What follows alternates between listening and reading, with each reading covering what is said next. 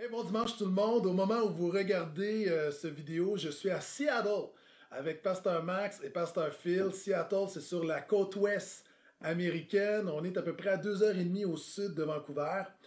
Euh, on est là pour euh, apprendre des meilleurs. C'est-à-dire à Seattle, il y a deux églises qui sont très très fortes au niveau des multisites. Donc, on, est venu pour rencontrer des gens de Mars Hill et de City Church, donc les églises du pasteur Mark Driscoll et Judah Smith. Aujourd'hui, dimanche, on fait plusieurs réunions. On veut voir comment euh, ça se fait le multisite. Euh, demain, on a plusieurs rencontres également. Et mardi et mercredi, on va assister à une grande conférence, la conférence Résurgence, qui est très, très attendue avec euh, parmi les, les, pasteurs les plus influents présentement. Et on revient jeudi. Donc, pendant toute la semaine, c'est une semaine pour apprendre auprès des meilleurs et vraiment soutirer tout ce qu'on peut apprendre pour bien démarrer euh, notre multisite ici au Québec, à Terrebonne, janvier 2014. Cela étant dit, euh, ce matin, j'aurais aimé être parmi vous et prêcher. C'est pas possible. Donc, j'ai invité un de mes amis, quelqu'un que plusieurs d'entre vous vous connaissez très très bien. Euh, Pasteur Mark est un homme qui, que j'apprécie beaucoup, est un, excellent prédicateur, un excellent leader inspirant. c'est quelqu'un qui, qui est très occupé, président de l'ITF, donc l'Institut de théologie pour la francophonie. Euh, également ses tâches de vice-président au niveau de l'ACF. Plusieurs d'entre vous, vous le connaissez bien. Euh, il y avait un moment où Pasteur Marc prêchait euh, à chaque mois ici à l'église Le Portail, lorsque je suis arrivé. Et là, ça fait déjà une année et demie qu'on ne l'a pas eu parmi nous. La dernière fois qu'il est venu, c'était à la fête des pères l'année dernière. Donc, je veux le remercier d'avoir accepté mon invitation. Donc, ce matin, sans plus tarder, à l'église Le Portail, est-ce qu'on peut accueillir chaleureusement le pasteur Marc Lecomte?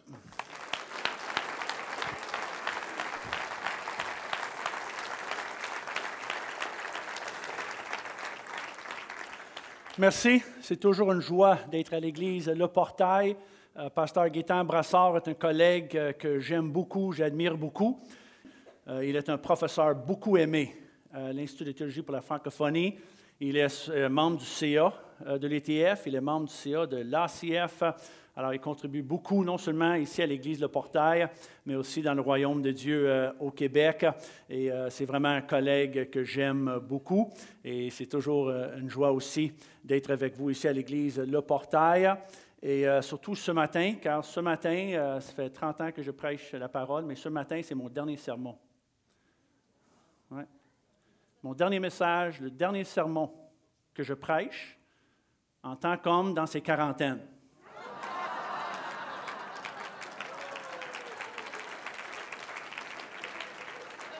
J'ai capté votre attention, hein? Tous ceux qui faisaient ça tout d'un coup. Demain, j'ai 50 euh, ans. Demain.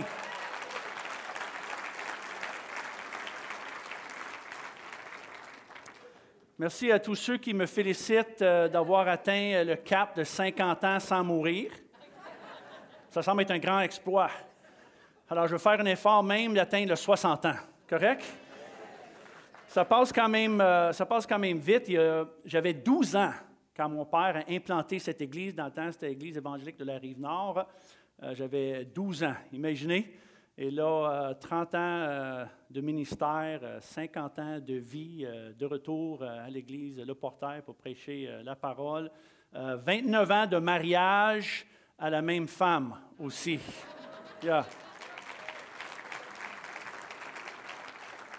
Et je peux vous dire que même après 29 ans, quand j'entends sa voix, mon cœur bat encore.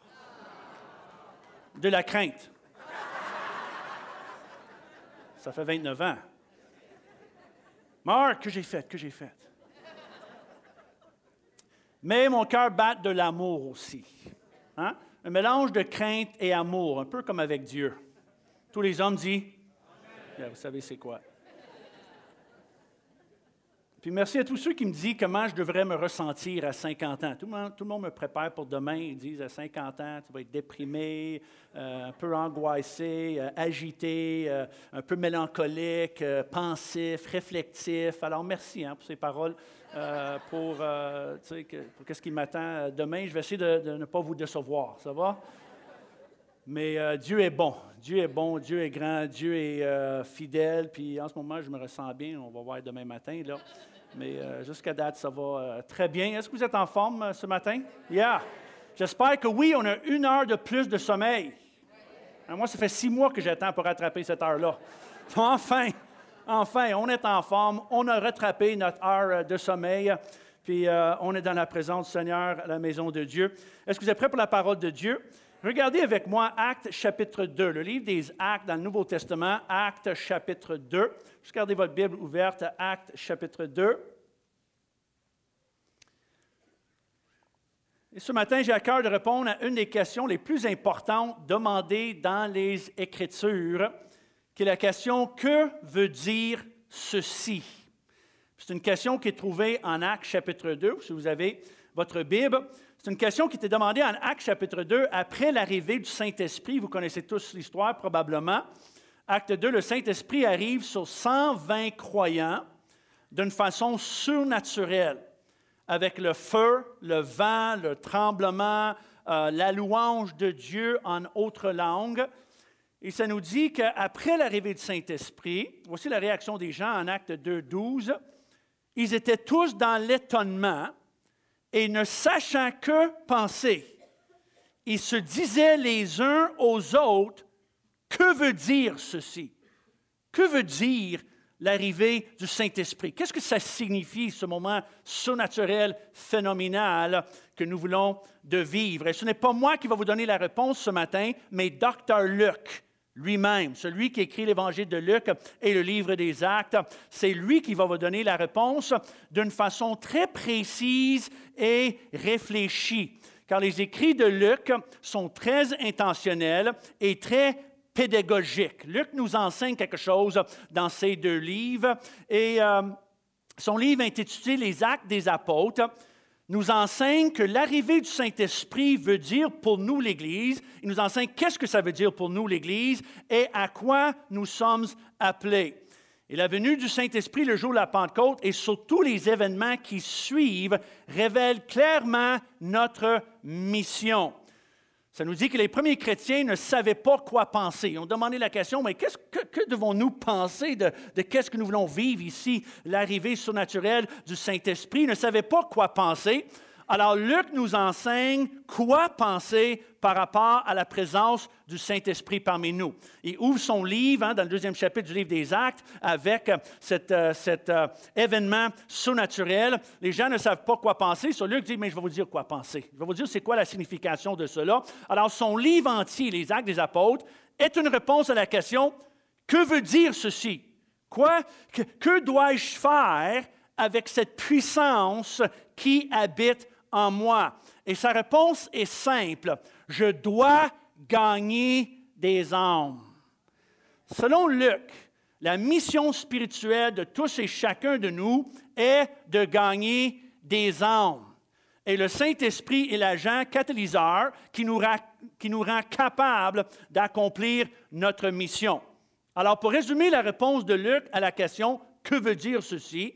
Dans une phrase, l'arrivée du Saint-Esprit avec puissance veut dire que nous sommes maintenant tous rendus des pécheurs d'hommes avec la mission première de gagner des âmes pour le royaume de Dieu. Car selon Luc, le rôle principal du Saint-Esprit n'est pas pour nous transformer à l'intérieur, ni pour nous rendre plus saints ou plus sanctifiés ou plus heureux ou plus patients ou plus polis, mais pour nous rendre plus puissants pour accomplir notre mission, dont la priorité est de gagner des âmes ou de sauver des vies, si vous voulez, car gagner une âme est de sauver une vie pour l'éternité. Alors comprenez bien que le Saint-Esprit est arrivé du ciel sur les croyants il y a 2000 ans pour la même raison qu'il arrive chez nous aujourd'hui. Et ce n'est pas pour que nous soyons plus bénis ou pour que nous ressentons des frissons ou des bonnes émotions ou des vagues de gloire ou une chaleur dans notre cœur, mais pour que nous avançons le royaume de Dieu et la cause de Christ par l'évangélisation proactive. C'était vrai pour eux et c'est encore vrai pour nous en 2013. Est-ce que je peux entendre un amène à cela? Et là, voilà la différence entre la façon que Luc décrit le Saint-Esprit et que l'apôtre Paul décrit le Saint-Esprit. Luc et Paul sont les deux plus grands contributeurs au Nouveau Testament et aussi à notre compréhension du, Saint-Esprit. Si vous voulez comprendre c'est quoi le rôle du Saint-Esprit, il faut étudier Paul, mais il ne faut pas négliger Luc. Parce qu'ensemble, ces deux écrivains, Luc et Paul, ces deux écrivains importants, nous donnent l'ampleur du rôle du Saint-Esprit dans notre vie, puis on fait erreur de seulement focaliser euh, sur un sans l'autre. Alors, une petite comparaison rapidement entre Paul et Luc vis-à-vis le Saint-Esprit. Pour Paul, le Saint-Esprit applique le salut et nous aide avec la sanctification. Hein, c'est l'apôtre Paul qui parle du fruit de l'Esprit. C'est quelque chose qui se passe. Le Saint-Esprit est à l'intérieur de nous pour nous aider avec la sanctification, le comportement, puis notre attitude et, tout cela. Et il fait un travail à l'intérieur avec un impact plus privé, plus personnel. Tandis que pour Luc, le Saint-Esprit nous donne une puissance pour la mission, le service, l'évangélisation. Le Saint-Esprit arrive de l'extérieur et il s'exprime d'une façon visible, pas seulement invisible ou privée, mais d'une façon visible pour un impact public. Paul se préoccupe avec la conversion et la transformation, et Luc avec la communication et le travail. Vous avez un peu sur, euh, comme vous voyez sur euh, l'écran ici, euh, un peu la différence entre ces deux hommes et la façon qu'ils enseignent le Saint-Esprit. Paul, c'est sanctification, Luc, c'est service. Paul, c'est la conversion, Luc, c'est la communication. Paul, c'est la transformation, Luc, c'est pour le travail. Paul, c'est pour l'édification personnelle, tandis que Luc, il dit, le Saint-Esprit est là pour l'évangélisation. Alors, Paul cherche des évidences internes du Saint-Esprit, son influence et son impact sur la vie privée et personnelle, notre conduite, tandis que Luc, lui, il cherche des évidences externes, son influence et son impact sur la vie publique, notre communication. La pensée populaire que le Saint-Esprit est là primordialement pour diffuser des bénéfices personnels ou spirituels est erronée car Luc décrit le rôle du Saint-Esprit comme celui qui nous rend capables d'être des gagneurs d'âme, et nous voyons cela partout dans son récit sur la première Église et les premiers chrétiens. Merci pour la bénédiction du Saint-Esprit, merci pour les sentiments qui accompagnent le Saint-Esprit, merci pour euh, tout le bien que le Saint-Esprit fait à l'intérieur de moi, mais le Saint-Esprit est là pour plus nous bénir ou nous donner des chaleurs à l'intérieur, nous faire du bien dans nos petits cœurs. Le Saint-Esprit est là pour nous donner une puissance, une onction, une capacité, un don pour contribuer à la mission de gagner des âmes ensemble. Est-ce que je peux entendre un amen ce matin? On le voit ça partout dans son récit, partout dans son livre. Commençant tout de suite avec l'arrivée du Saint-Esprit le jour de la Pentecôte en Actes chapitre 2 que vous avez ouvert devant, devant vous dans votre Bible. Quand nous lisons le deuxième chapitre des Actes au complet, il est évident que Luc veut être certain que ses lecteurs captent la signification de ce qui arrive afin qu'on ne gaspille pas la puissance que nous avons.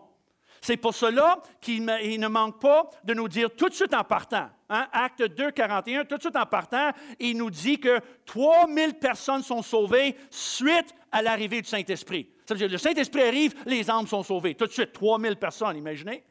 Et c'est pour cela qu'il enregistre la prédication de Pierre en 2.40. Vous allez voir dans le verset 40 dans votre Bible. Il inclut la grande déclaration de l'apôtre Pierre à la fin de son message. Sauvez-vous de cette génération perverse. Et combien sont d'accord avec moi que si le monde était perdu et perverse il y a 2000 ans, il est encore plus perdu et plus perverse aujourd'hui et encore plus besoin du salut. Cette déclaration qui vient de l'apôtre Paul sous l'influence du Saint-Esprit est encore vraie aujourd'hui. Sauvez-vous à tout le Québec. Sauvez-vous de cette génération perdue. C'est pour cela qu'il fait attention de mentionner, dans le, premier verset de Actes chapitre 2, vous le voyez dans votre Bible, il fait attention de mentionner que le Saint-Esprit est arrivé non pas à n'importe quel moment, mais précisément le jour de la Pentecôte. Et ce n'est pas par hasard que le Saint-Esprit est arrivé exactement à ce moment-là, le jour de la Pentecôte. C'est très significatif, car la Pentecôte était la fête juive pour célébrer quoi? Pour célébrer la moisson. Elle était appelée la semaine des fêtes, la, fête des semaines ou la, fête des récoltes, Shavuot en hébreu, et c'était pour célébrer la récolte, c'était pour célébrer la moisson. On le voit en Exode 34, 22. Tu célébreras la fête des semaines, qui est la fête de la Pentecôte, des prémices de la moisson du froment et la fête de la récolte à la fin de l'année. Puis on voit la même chose en Lévitique, en Nombre et Deutéronome. Alors le Saint-Esprit et la récolte vont main dans la main. Le Saint-Esprit est le salut des âmes. Le Saint-Esprit est gagner des âmes. Le Saint-Esprit et la moisson, ça va main dans la main. Et Luc est très, il fait très attention en Actes chapitre 2, qui nous donne la signification pourquoi que le Saint-Esprit est arrivé. Dernièrement, quelqu'un m'a dit, Pasteur Mark, il faut que nous soyons plus pentecôtistes dans nos églises. Il faut que nos églises en CF soient un, petit peu plus pentecôtistes. Il faut que l'Église, moi je suis pasteur associé à l'Église Nouvelle Vie, il faut que l'Église Nouvelle Vie soit un peu pentecôtiste. Il faut qu'on retrouve la puissance de l'Église du Nouveau Testament. Je dis, OK, correct, mais, qu'est-ce que tu veux dire par ça? Oui, il dit, il faut qu'on soit plus pentecôtiste, plus Acte chapitre 2, plus, plus de place au Saint-Esprit. Alors, je dis, correct, mais, mais ça veut dire quoi, ça? Ça veut dire quoi? Plus de langues, plus de, signes, plus de miracles. Veux-tu qu'on crie plus fort, qu'on chante plus fort, qu'on prie avec plus d'intensité? Qu'est-ce que vous voulez? Ah, mais tiens, un petit peu plus de, de, Pentecôte, je ne sais pas, plus de Pentecôte, plus le livre des actes. Alors j'ai répondu, j'ai répondu, OK, well, il y a quelques semaines à l'Église Nouvelle Vie, nous avons baptisé 75 personnes dans l'eau. Qu'est-ce que vous voulez de plus? Car nous ne sommes jamais plus pentecôtiste, charismatique, chrétien du Nouveau Testament, acte chapitre 2, et spirituel, que quand nous faisons tout notre possible sous et avec la puissance du Saint-Esprit pour gagner le plus grand nombre d'âmes pour Jésus que possible. Le là l'essence du mot pentecôtiste, l'heure de la moisson, la célébration de la récolte et le miracle des âmes sauvées. C'est pour ça que je demandais à la personne, qu'est-ce que tu veux de plus? Plus d'intensité, qu'on crie plus plus, de gens qui parlent en langue. Qu'est-ce que tu veux? Les âmes sont sauvées. Et j'ai appris que le mois dernier, vous avez baptisé presque 30 personnes un dimanche matin ici à l'église Le Portail. 70 personnes ou plus qui ont été baptisées ici dans les eaux de baptême à l'église Le Portail en l'année 2013. Merci Seigneur. C'est l'évidence du mouvement du Saint-Esprit. Les âmes sont sauvées. Qu'est-ce que vous voulez de plus? Qu'est-ce que vous voulez de plus? C'est ça la Pentecôte? C'est ça l'arrivée du Saint-Esprit. C'est ça, ça veut dire être Acte chapitre 2 et chrétien du Nouveau Testament. Et s'il vous plaît, ne prenez pas pour acquis que les âmes sont sauvées à l'Église de Portail et vous baptisez presque 100 personnes dans une année. C'est absolument merveilleux et crois-moi, ça ne passe pas comme ça partout au Québec. Comment une bonne main d'applaudissement au Seigneur. Les âmes sauvées au Québec en 2013. Le voilà l'essence d'une Église du Nouveau Testament remplie de l'Esprit.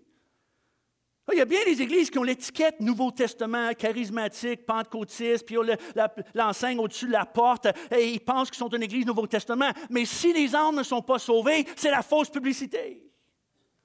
Et là, l'enseignement de Luc. Luc nous demande de ne pas être des églises Nouveau Testament charismatiques, pentecôtistes en titre, ni en étiquette, ni en parole seulement, mais en action. Et l'action numéro un, c'est gagner des âmes. C'est le salut des âmes et non pas un rassemblement des gens qui cherchent la bénédiction personnelle ou des manifestations spectaculaires. Nous sommes là par le Saint-Esprit, être rendus capables à gagner des âmes. Ça, c'est la mission numéro un. Est-ce que vous êtes d'accord avec moi ce matin? Je crois que la déclaration la plus horrible et épeurante que j'ai jamais entendue sortir de la bouche d'un prédicateur québécois est Ce n'est pas la saison pour gagner des âmes, ni le temps pour le salut. Car en ce moment, le désir de Dieu, le Père, est de tout simplement faire du bien à ses enfants. Imaginez, Dr. Luc a retombé en bas de sa chaise. Quoi? Le ce n'est pas le temps pour le salut, ce n'est pas le temps pour gagner des âmes, c'est juste le, Père qui veut nous faire du bien par son esprit. Quel gaspillage de la puissance et l'onction que nous avons. Quelle horreur pour les milliers qui n'entendront pas le message de l'Évangile par notre égoïsme enfantin. Écoutez-moi bien, il est toujours le moment pour le salut. Aujourd'hui est le jour du salut et ça va être comme ça jusqu'à temps que Jésus revienne. Aujourd'hui est le jour du salut. Et fois après fois après fois, Dans son livre sur les actes des apôtres, Luc nous démontre que l'arrivée du Saint-Esprit signifiait la puissance, la capacité, l'énergie et la motivation pour la mission d'avancer le royaume de Dieu par l'évangélisation, l'évangélisation des foules ou l'évangélisation des individus, et que chaque effort compte. Pourquoi? Parce que chaque âme compte. Et selon Luc, il est absurde de vivre comme si le Saint-Esprit nous est donné tout simplement pour qu'on se ressent bien ou qu'on soit béni ou comme un genre de thérapeute invisible. Et quand je pense à la mission urgente à laquelle Luc nous appelle dans son écrit, je pense à cette vidéo que quelqu'un m'a parlé sur l'accident fatal de Roger Williamson et les tentatives héroïques de David Purley pour lui sauver. Euh, j'ai un petit clip à vous démontrer dans quelques instants, qui est l'accident fatal de Roger Williamson au Formule 1, au, Formule 1 euh, Grande-Bretagne en 1973. Puis c'était seulement sa deuxième course Formule 1 pour Williamson. Et sa voiture, vous allez voir dans la vidéo, sa voiture vit sur le toit et explose en feu. Il n'est pas gravement blessé mais il est pris sous sa voiture qui est en feu. Et le seul conducteur qui arrête sa voiture pour venir en aide, c'est David Purley. Mais malgré ses vaillants efforts de le sauver, il ne réussit pas. Pourquoi? Parce que personne vient en aide. Malgré le feu, malgré les cris de Williamson qui criait dans sa voiture et malgré les demandes de Purley, vous allez voir sur le vidéoclip, personne vient à l'aide. Et c'est un peu brutal hein, pour un dimanche matin, je comprends ça. La vidéo que vous allez voir, là, c'est pas pour vous faire rire, c'est un peu brutal, un peu raide pour un dimanche matin, mais je crois que ça illustre très bien le cri de Luc pour de l'aide à la mission urgente de l'évangélisation. On regarde ici le clip.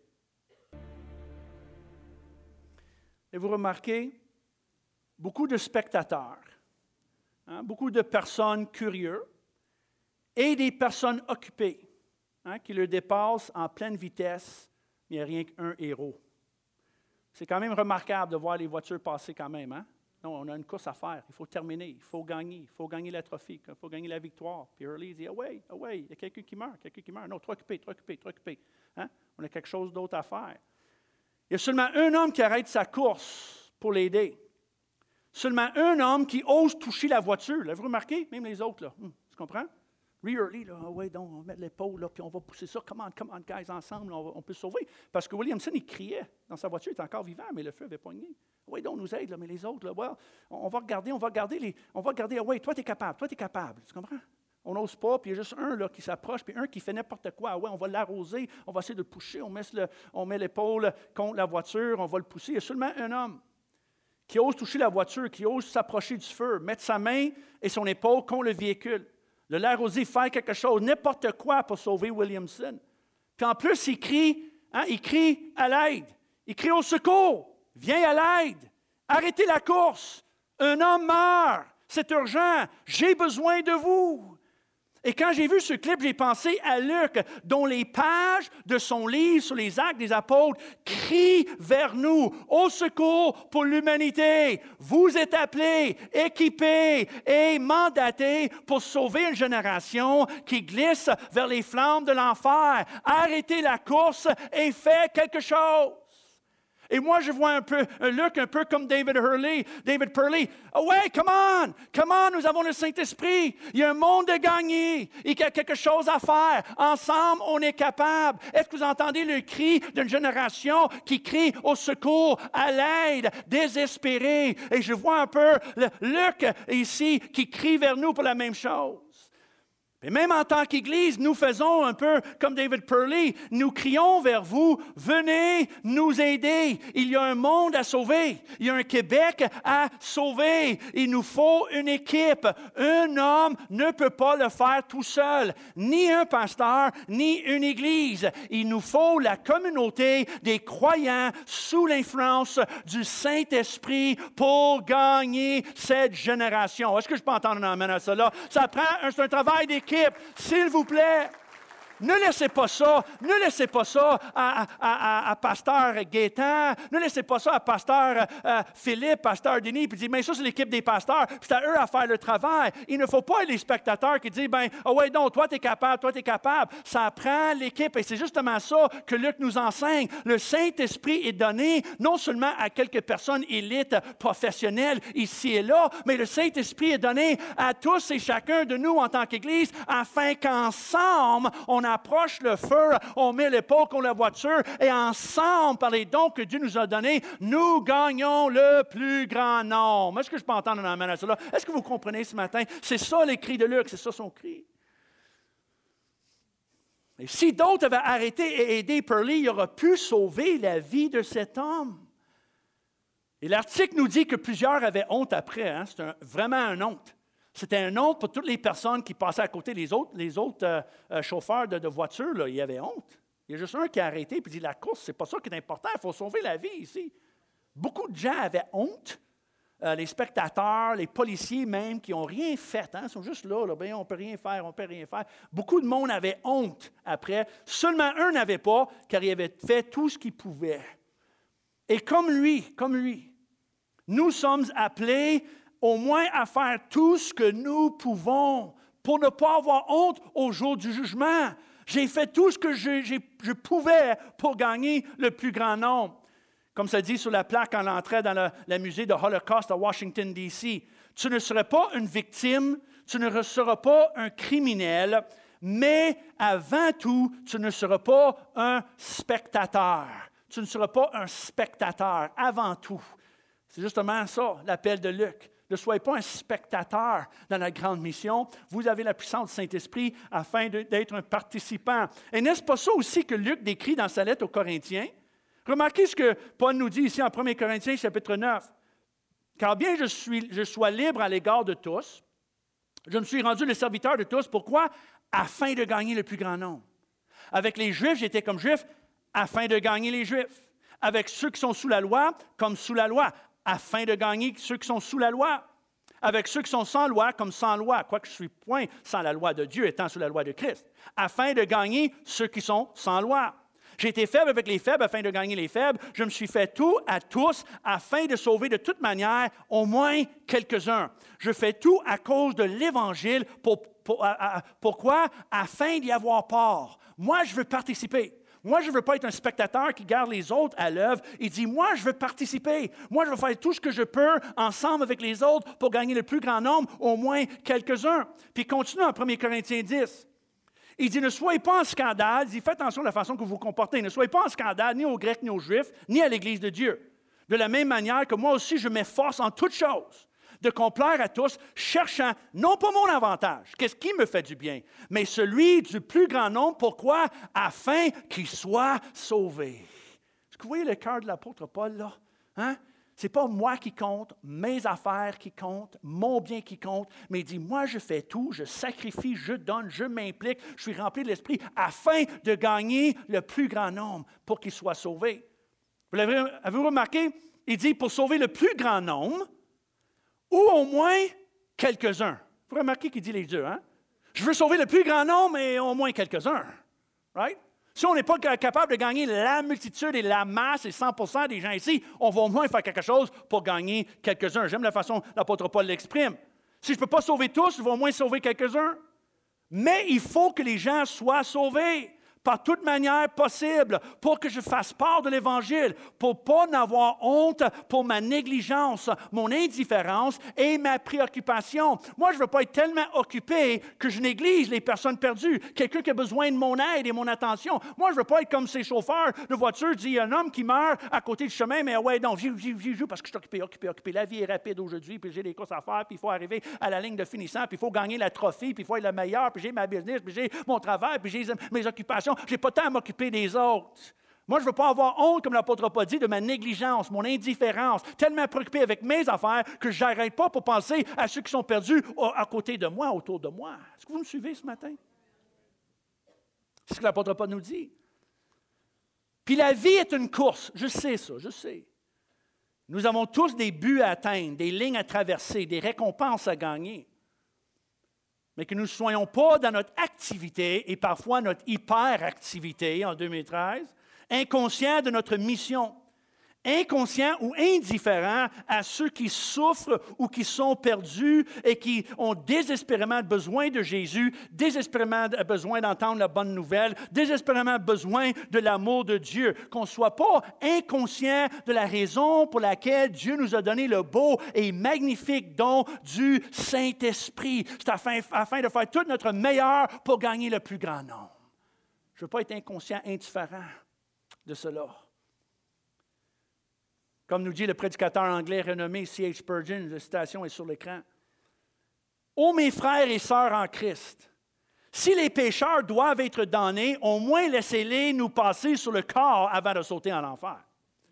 S'ils périssent, laissez-les mourir avec nos bras autour de leurs jambes, tentant de les retenir, les suppliant de rester et de ne pas se détruire. Si l'enfer doit être plein d'âmes, au moins laissez-le être rempli après que nous ayons tout essayé pour empêcher cela et que pas une seule n'y aille sans avoir été averti et sans qu'on ait pris pour elle. Même si les âmes que nous recherchons résistent à croire, si elles nous méprisent, nous rejettent, se moquent de nous, nous aurons moins accompli une œuvre divine en essayant. Combien peut dire Amen à cela? Et moi, j'aime cette image-là. Si les gens ici à Laval vont aller à l'enfer, ils vont aller à l'enfer avec les bras des membres de l'Église portaire autour de leurs jambes pour les empêcher. Il va falloir qu'ils sautent au-dessus de notre corps et notre visibilité. Ça va être à l'encontre de nos prières et tous nos efforts pour les pousser et les sauver. S'ils vont à l'enfer, ce ne serait pas à cause de notre indifférence ou notre ignorance. Nous allons tout faire avec et par la puissance du Saint-Esprit, travaillant main dans la main, donner, prier, sacrifier, s'impliquer. Et si quelqu'un va à l'enfer, ce ne serait pas à cause de nous, parce que nous avons tout fait pour gagner le plus grand nombre. Est-ce que je peux entendre un amen à cela? S'ils vont aller au moins qui se rit de nous, qui se moque de nous, qui nous, nous rejette, au moins on va tout faire pour gagner le plus grand nombre. Ça, c'est bien dit, ça. Si les gens vont en enfer, ce ne serait pas à cause de notre indifférence. Laissons le Saint-Esprit nous donner le courage, la passion et la compassion pour devenir des gagneurs d'âme, sans excuse et sans honte. Pour citer C.H. Spurgeon encore, il dit à celui qui dit Mais je ne suis pas le gardien de mon frère, Hein, j'ai d'autres choses à faire pour, faire ça. Je dirais que votre nom est Cain. Vous êtes l'assassin de votre frère. Chaque chrétien qui n'est pas le gardien de son frère est le tueur. Et vous pouvez être certain qu'il en est ainsi car vous pouvez aussi bien tuer par négligence qu'en vous servant d'un arc ou d'un poignard. Hein? Ah, je ne suis pas le gardien de mon frère. J'ai d'autres choses à faire. Laisse ça aux autres. Non, c'est à vous. C'est à vous, avec la puissance du Saint-Esprit. Comprenez? Gagner des âmes en équipe est plus que témoigner à quelques personnes autour de vous. Je ne parle pas justement de, mais on va juste témoigner à quelques personnes autour de nous. Mais gagner des âmes en équipe, c'est aussi de donner votre temps, donner votre argent, afin que l'Évangile soit prêché ici et partout dans les nations, parce que l'Église de Portail a un impact dans les nations et dans la province c'est de s'impliquer afin que l'Église offre un service au plus grand nombre. C'est votre implication à l'Église qui est un travail d'équipe pour que l'Évangile soit prêché de cette Église ici, sur les ondes, euh, par le moyen de, l'Internet et un peu partout ici euh, euh, dans l'Église même. C'est, c'est toute votre implication afin que l'Église peut prêcher l'Évangile au plus grand nombre.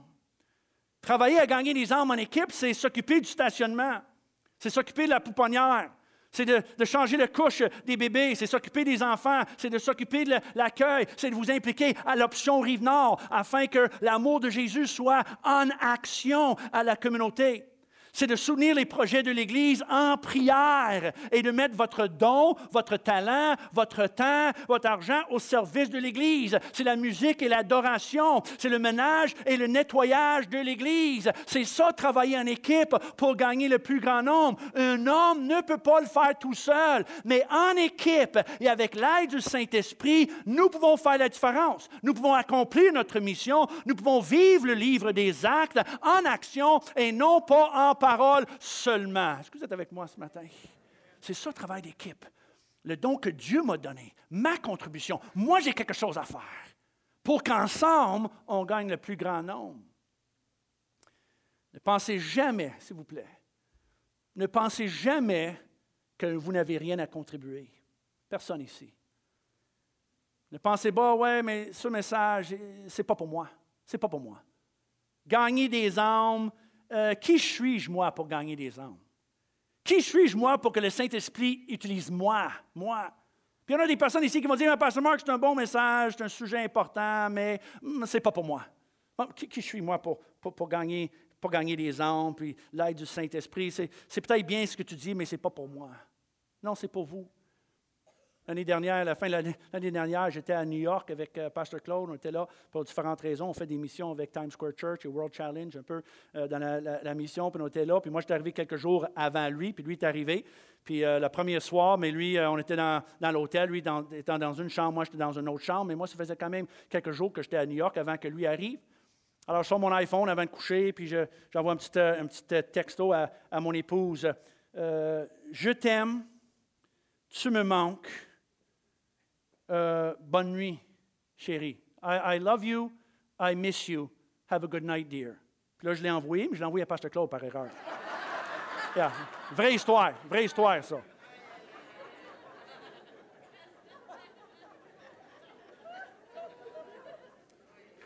So, Pasteur Claude est dans sa chambre d'hôtel, il reçoit un texte de Marc.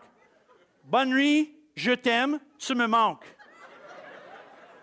Miss you, love you. Hmm. So, il m'envoie un texte, il dit, Well, I love you too, but I don't think this is for me. Il dit, je t'aime aussi, mais je pense que ce n'est pas pour moi. Puis là, j'ai regardé, dit, oh my, yeah, OK. Une bonne chance que j'ai rien dit de plus, hein? Ça fait 29 ans de mariage, là, right? Ah, mais j'aurais pu dire n'importe quoi. Alors, bonne chance, t'es assez discret. Um, yeah, yes, right, it's not for you. Sorry, that was for soup. Là, je l'ai envoyé à la bonne personne. Mais vous voyez, ça, c'est le bon message, qui n'était pas pour la bonne personne. Right? Puis lui, il reçu un message, puis il dit Bon, c'est peut-être bien le message, mais j'ai l'impression que ce n'est pas pour moi. Des fois, quand on prêche un message ici en avant, il y a bien des chrétiens qui écoutent la parole de Dieu comme ça. Ils vont dire Ah, c'est bien, c'est bien. Le message est bon. Oui, c'est biblique. Oui, oui, oui c'est bien, mais, mais ce n'est pas pour moi. Ce n'est pas pour moi. C'est un bon message, mais c'est sûrement pour quelqu'un d'autre. Ce n'est pas pour moi. Puis quand on prêche sur la contribution, faire quelque chose, sous l'aide Saint-Esprit, gagner des anges, je sais qu'il y a bien des chrétiens qui vont dire Mais pas moi, pas moi.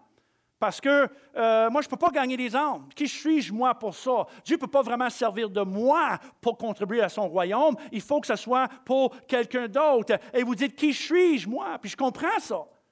Parce qu'on n'est pas parfait. C'est bien les gens dans cette salle qui vont dire, mais qui suis-je, moi? moi, je ne suis pas parfait. Moi, j'ai mes propres soucis, j'ai mes propres problèmes. Les membres de ma propre famille ne sont même pas sauvés. Moi, je suis indigne. Moi, je suis incapable d'être des gagneurs d'âme. C'est faux, faux, faux.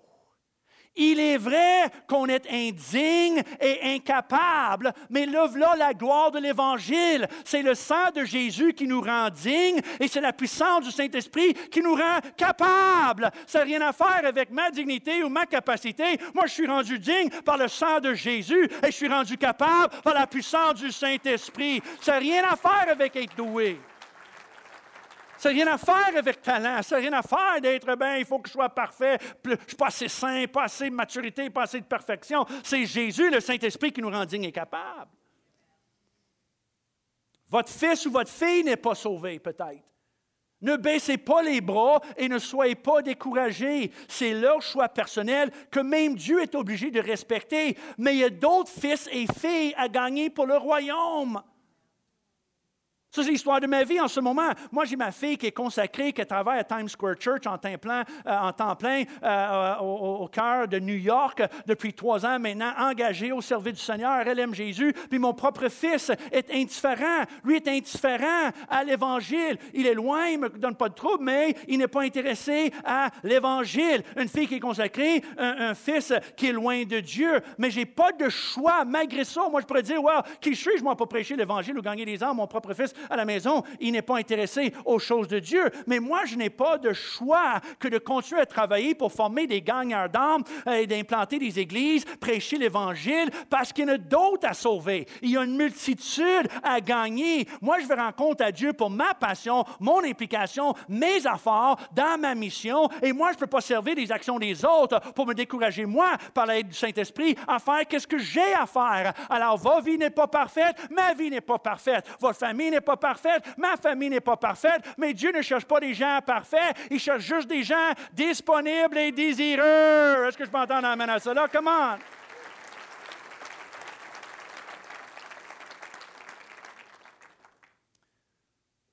Dieu ne cherche pas des personnes douées, des personnes parfaites, ni des gens qui n'ont pas leurs propres défis personnels, mais il cherche tout simplement ceux qui sont disponibles, désireux et dépendants sur lui. On ne cherche pas la perfection, on cherche le désir. N'attendez pas que tout soit parfait dans votre vie avant de servir le Seigneur. Vous allez attendre longtemps. Le Saint-Esprit est un don et non pas une récompense pour la perfection. Est-ce que vous me comprenez ce matin? C'est un don, non une récompense. C'est un don. Malgré nous, malgré nos imperfections. Pourquoi? Parce qu'il n'y en a pas de famille parfaite. Il n'y a pas de mariage parfait. Moi, ça fait 29 ans que je suis marié à la même femme, mais ce n'est pas toujours le ciel sur la terre, et c'est normal, ça. Mais ça ne nous exempte pas d'être utilisés par Dieu. Comme vous savez, une femme marie un homme en espérant qu'il change, mais il ne change pas. Puis une femme marie un homme en espérant qu'il change, mais il ne change pas. Mais un, homme marie une femme en espérant qu'elle ne change pas, mais elle change.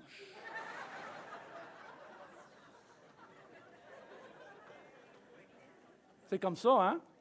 Yeah. Je vais le marier, il va changer. Non, il ne change pas. Puis nous, on dit, je vais le marier, puis je sais qu'elle va toujours être comme ça. Non, pas toujours comme ça. C'est pour ça qu'il n'y a pas de couple parfait, il n'y a pas de famille parfaite. Puis il n'y a pas de personne parfaite non plus. Pensez-vous que les héros de la Bible ont été parfaits? Voici une citation que j'ai lue dernièrement. Vous l'avez sur l'écran. Jacob était un tricheur, Pierre était impulsif, David a une aventure, Noé était ivre, Jonas a fui Dieu, Paul était un meurtrier, Gédéon était instable, Myriam était bavarde, Marthe anxieuse, Thomas était sceptique, Sarah était impatiente, Élie était déprimée, Moïse bégayait, Zachée était de petite taille, Abraham était vieux et Lazare était mort. Et vous, quelle est votre excuse? What's your excuse? Dieu n'appelle pas ceux qui sont qualifiés, il qualifie les personnes qu'il appelle. Et il nous qualifie comment? Par le Saint-Esprit, qui est donné non pour comme une récompense, mais comme un don sur des personnes imparfaites comme vous et moi. Tu es une bonne amène au Seigneur. Merci Seigneur que ce n'est pas la perfection que tu cherches. Qu'est-ce que les histoires des parents suivants trouvées dans la Bible nous enseignent? Sarah et Abraham, Rachel et Jacob, Monoé et son épouse, les parents de Samson, Anne et Elkanah, les femmes, la femme Shunamite et son mari, Élisabeth et Zacharie. Toutes ces, personnes-là, ils ont tous vécu un enfant et la naissance d'un enfant d'une façon inattendue et miraculeuse parce qu'ils n'étaient pas prêts, ils n'étaient pas qualifiés pour avoir des enfants pour différentes raisons. Alors l'histoire de ces parents nous enseigne que des personnes stériles, maudits, incrédules, vieux et incapables sont des candidats parfaits pour une réponse à la prière. Alors il y a l'espoir pour vous et moi. Combien peut dire Amen à cela? Si Dieu peut le faire avec eux, il peut le faire pour moi. Moi, je suis un candidat parfait. Ça, c'est l'histoire de la Bible, ça. Dieu est capable de servir des personnes comme vous et moi, malgré nos défis, nos défauts, nos imperfections. Ce n'est pas parce qu'on est digne, ce n'est pas parce qu'on est capable dans nos propres forces. On est rendu digne par par le sang de Jésus est capable par le Saint-Esprit. N'est-ce pas ça que Pierre dit en Acte 2? Encore, on revient à Acte 2, 38 à 40, si votre Bible est toujours ouverte, sinon le passage est sur l'écran. Pierre leur dit, répentez-vous et que chacun de vous soit baptisé au nom de Jésus-Christ pour le pardon de vos péchés, et vous recevrez quoi? Le don du Saint-Esprit. Et la promesse, ce n'est pas rien que pour nous, ce n'est pas rien que pour nous, il y a 2000 ans là, qui, vit, qui vit ce phénomène. La promesse, c'est pour vous et aussi pour vos enfants et pour tous ceux qui sont au loin et aussi grand nombre que le Seigneur, notre Dieu, les appellera. Et par plusieurs paroles, il les conjurait, les exhortait, disant Sauve-vous de cette génération perverse. Un don. Le salut est un don. On ne peut pas le gagner. Puis la puissance du Saint-Esprit dans notre vie est un don. On ne peut pas le mériter, on ne peut pas l'acheter, on ne peut pas le gagner. Les deux sont un don. Moi, je vous encourage ce matin, reçois les deux. Reçois le salut, le pardon des péchés par le sacrifice de Jésus, juste en le demandant, puis reçois le don du Saint-Esprit, puis que personne dans cette salle dit Moi, je suis l'exception. L'exception à la règle, Dieu ne peut pas se servir de moi, il peut servir de vous. Vous avez quelque chose à faire, vous avez quelque chose à contribuer dans les petites choses et dans les grandes choses, dans votre implication ici à l'Église et aussi dans la vie quotidienne, dans les petits gestes dans la vie quotidienne. J'invite les musiciens à s'avancer, puis je termine avec cette citation de C.S. Lewis, l'écrivain. Écoutez bien ce que C.S. Lewis dit, c'est quand même bien dit. Il s'agit d'une chose très grave de vivre dans une société de Dieu et de déesses en puissance, et de se rappeler que cette personne insignifiante qui est devant nous et dépourvue d'intérêt à qui vous parlez pourrait un jour devenir une créature que, si vous pouviez le voir maintenant, vous seriez fortement tenté d'adorer. Ça veut dire un corps glorifié ou encore un tel monstre d'horreur et de corruption que vous n'en voyez que dans vos pires cauchemars. Toute la journée, nous nous aidons les uns les autres jusqu'à un certain point à aller dans l'une ou l'autre de, ces directions. Ça, c'est bien dit. Ça. ça veut dire tous les jours, par nos gestes, notre comportement et nos paroles, on pousse les gens plus vers l'enfer ou on les pousse plus vers le ciel. Ne sous-estimez jamais notre influence dans tout ce que nous faisons à tous les jours. Est-ce qu'on les pousse vers une direction, on les pousse vers une autre direction? Et il continue, à la lumière de ces possibilités extrêmes, c'est avec le grand respect et la circonspection que leur sont dus que nous devrions diriger toutes nos relations interpersonnelles. Ne prenez jamais personne pour acquis. Amitié, amour, divertissement, politique. Et il n'y a pas de gens ordinaires. ça, c'est vrai, ça. Il n'y a pas de gens ordinaires dans le monde. Vous n'avez jamais à parler à un simple mortel. Non, non, non. Les nations, les cultures, les arts, la civilisation, voilà ce qui est mortel et leur existence ne vaut pas plus à nos yeux que celle d'un moucheron. Mais ce sont des êtres immortels. Chaque être humain va vivre pour l'éternité et avec qui nous plaisantons et travaillons, que nous marions, rejetons ou exploitons, des horreurs immortelles ou des splendeurs éternelles. Ça, c'est bien dit, ça. Ça, c'est bien dit. Ne sous-estimez, dans le fond, il est en train de dire, ne sous-estimez jamais votre influence sur les autres.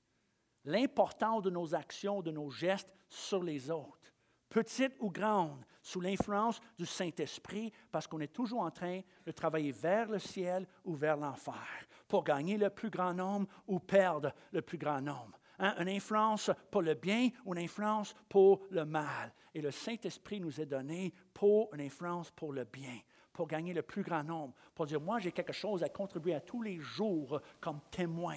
Moi, je vais servir de toutes les opportunités, toutes les occasions, toutes les possibilités pour dire un bon mot, la, bonne parole au bon moment, de la bonne façon, avec, avec grâce, avec dignité, avec sagesse, sous l'influence du Saint-Esprit, pour faire du bien, pour aimer quelqu'un, pour faire un petit geste. Et dans mes occupations et hyper-activités de la journée, je vais être certain que j'arrête la voiture, que j'arrête la voiture quand il faut, là. Je dis, wow, wow, wow, wow. C'est pas ça qui est important. J'ai quelqu'un ici qui a besoin de mon attention. J'ai quelqu'un que je peux aider à pousser vers le ciel sous l'onction du Saint-Esprit. Je ne sais pas si vous avez vu cette, cette annonce sur la télévision, une annonce d'un petit garçon qui, qui arrive dans un champ de baseball, il est tout seul, dans le diamant de baseball, dans un champ de, baseball, terrain de baseball, puis tout seul, comme, des, petits garçons, peut-être 8 ans, avec son, son bat de baseball, avec sa, la, balle de baseball, puis là, il est là, là puis là, il se met à, la marbre, là, puis là, il dit Le plus grand frappeur, tu sais, comme les petits garçons, hein, ils font, hein, le plus grand frappeur hein, dans la Ligue nationale, de, la Ligue majeure de baseball, au, au marbre le plus grand frappeur, puis là, et puis là, on est là dans le vide. il manque la balle. Puis le plus grand strike one, hein, prise numéro un, le plus grand, euh, le plus grand frappeur dans l'histoire, puis là, il lance la balle, puis voilà, dans le vide. Prise numéro deux. Le plus grand frappeur qui ait jamais existé dans l'histoire de. Puis là, hein, prise numéro trois. il regarde, il dit le plus grand lanceur qui ait jamais existé dans l'histoire de la Ligue majeure de baseball. Ouh, yeah, je suis un lanceur. Quand j'ai vu ça, je dis, yes, c'est ça, c'est ça. On n'est peut-être pas tout appelés à être des frappeurs, mais il y en a quelques-uns qui sont appelés à être des lanceurs. Et si ça ne va pas bien comme frappeur, ne soyez pas découragés. Dites, oh oui, Dieu m'a appelé à être un lanceur, qui veut dire nous avons tous quelque chose à faire. On n'est pas tous des frappeurs. Il y en a qui sont des lanceurs, il y en a qui sont en arrière de la scène, en avant de la scène, des petits gestes, toute une connaissance, une éducation, des moyens, des dons. Et tous et chacun, il n'y a personne ici qui est sans signification. Quelque chose à faire, vous avez quelque chose à contribuer et vos efforts ne sont pas en vain. Il n'y a rien que nous faisons qui est en vain parce qu'un jour, nous allons avoir cette récompense et reconnaissance devant le Seigneur pour avoir tout fait avec le don de Saint-Esprit pour gagner le plus grand nombre. Est-ce que je peux entendre un amène à cela? Est-ce que je peux avoir le privilège? Est-ce que vous me donnez le privilège de prier pour vous? Est-ce qu'on peut se lever tous ensemble? J'aimerais qu'on se lève tous ensemble. Si vous êtes à l'aise avec ça, levez vos mains vers le Seigneur juste dans quelques instants. Juste quelques instants pour dire, Seigneur, je reçois la puissance de ton Saint-Esprit. Merci Seigneur pour le don de ton esprit. Merci que ce message est pour moi. Merci qu'il y a quelque chose pour moi ici ce matin. Merci Seigneur que je ne suis pas l'exception. Merci Seigneur que c'est toi qui me rends digne par le sang de Jésus et c'est toi qui me rends capable par la puissance de ton Saint-Esprit. Merci Seigneur que j'ai quelque chose à faire dans cette Église, j'ai quelque chose à faire pour cette Église, j'ai quelque chose à faire à la maison, au travail, à l'école. Aide-moi à voir l'horreur, Seigneur, de ceux qui sont perdus. Aide-moi, comme C.S. Lewis mentionne, de voir les gens non pas comme normal, non pas rien comme mes voisins, mes collègues, mes amis, hein, d'autres étudiants à l'école. Aide-moi à voir chaque être humain comme un homme éternel qui va vivre éternellement à un de deux endroits. Oh, Seigneur, aide-nous, 6 jours par semaine, 24 heures par jour, à contribuer à leur salut, à les pousser vers le ciel. Seigneur, donne-nous, Seigneur, euh, la conscience de cela. Donne-nous un cœur sensible. Aide-nous dans nos priorités. Aide-nous, Seigneur, à donner, à faire, à s'impliquer, à prier, à parler. Oh Seigneur, réveille, réveille-nous. Réveille nos cœurs, réveille notre attention, réveille notre conscience à la réalité, Seigneur, du monde dans lequel nous vivons. Nous prions, Seigneur, et moi je prie moi, je prie, Seigneur, pour le Québec. Je prie pour Laval. Je prie pour la rive nord. Je prie, Seigneur, pour les citoyens. Je prie pour les hommes, les femmes, les couples, les célibataires, les enfants de cette ville. Seigneur, au nom de Jésus, aide-nous à gagner le plus grand nombre. Aide-nous à jamais sous-estimer l'importance de l'Église. Merci pour l'Église de Portail. Merci pour sa contribution, son témoignage. Une lumière qui brille dans les ténèbres. Aide, Seigneur, cette Église dans sa percée, dans sa mission de gagner le plus grand nombre ici, au Québec, dans le monde entier, dans les nations. Hein. Et Seigneur, je prie ta bénédiction sur chaque personne ici. Qu'il soit béni, Seigneur, qu'il soit rempli de ton Saint-Esprit. Je réclame une onction. Je réclame, Seigneur, chaque personne ici, corps, âme et esprit, sans exception dans cette salle. Élimine et bannis par la vérité tout mensonge qui nous garde paralysés. Seigneur, qui nous écrase sans penser que nous avons quelque chose à faire. Et libère-nous au nom de Jésus, par la puissance de ton Saint-Esprit, à être ces personnes qui contribuent. Fais le plus que nous pouvons pour gagner le plus grand nombre ou au moins quelques-uns.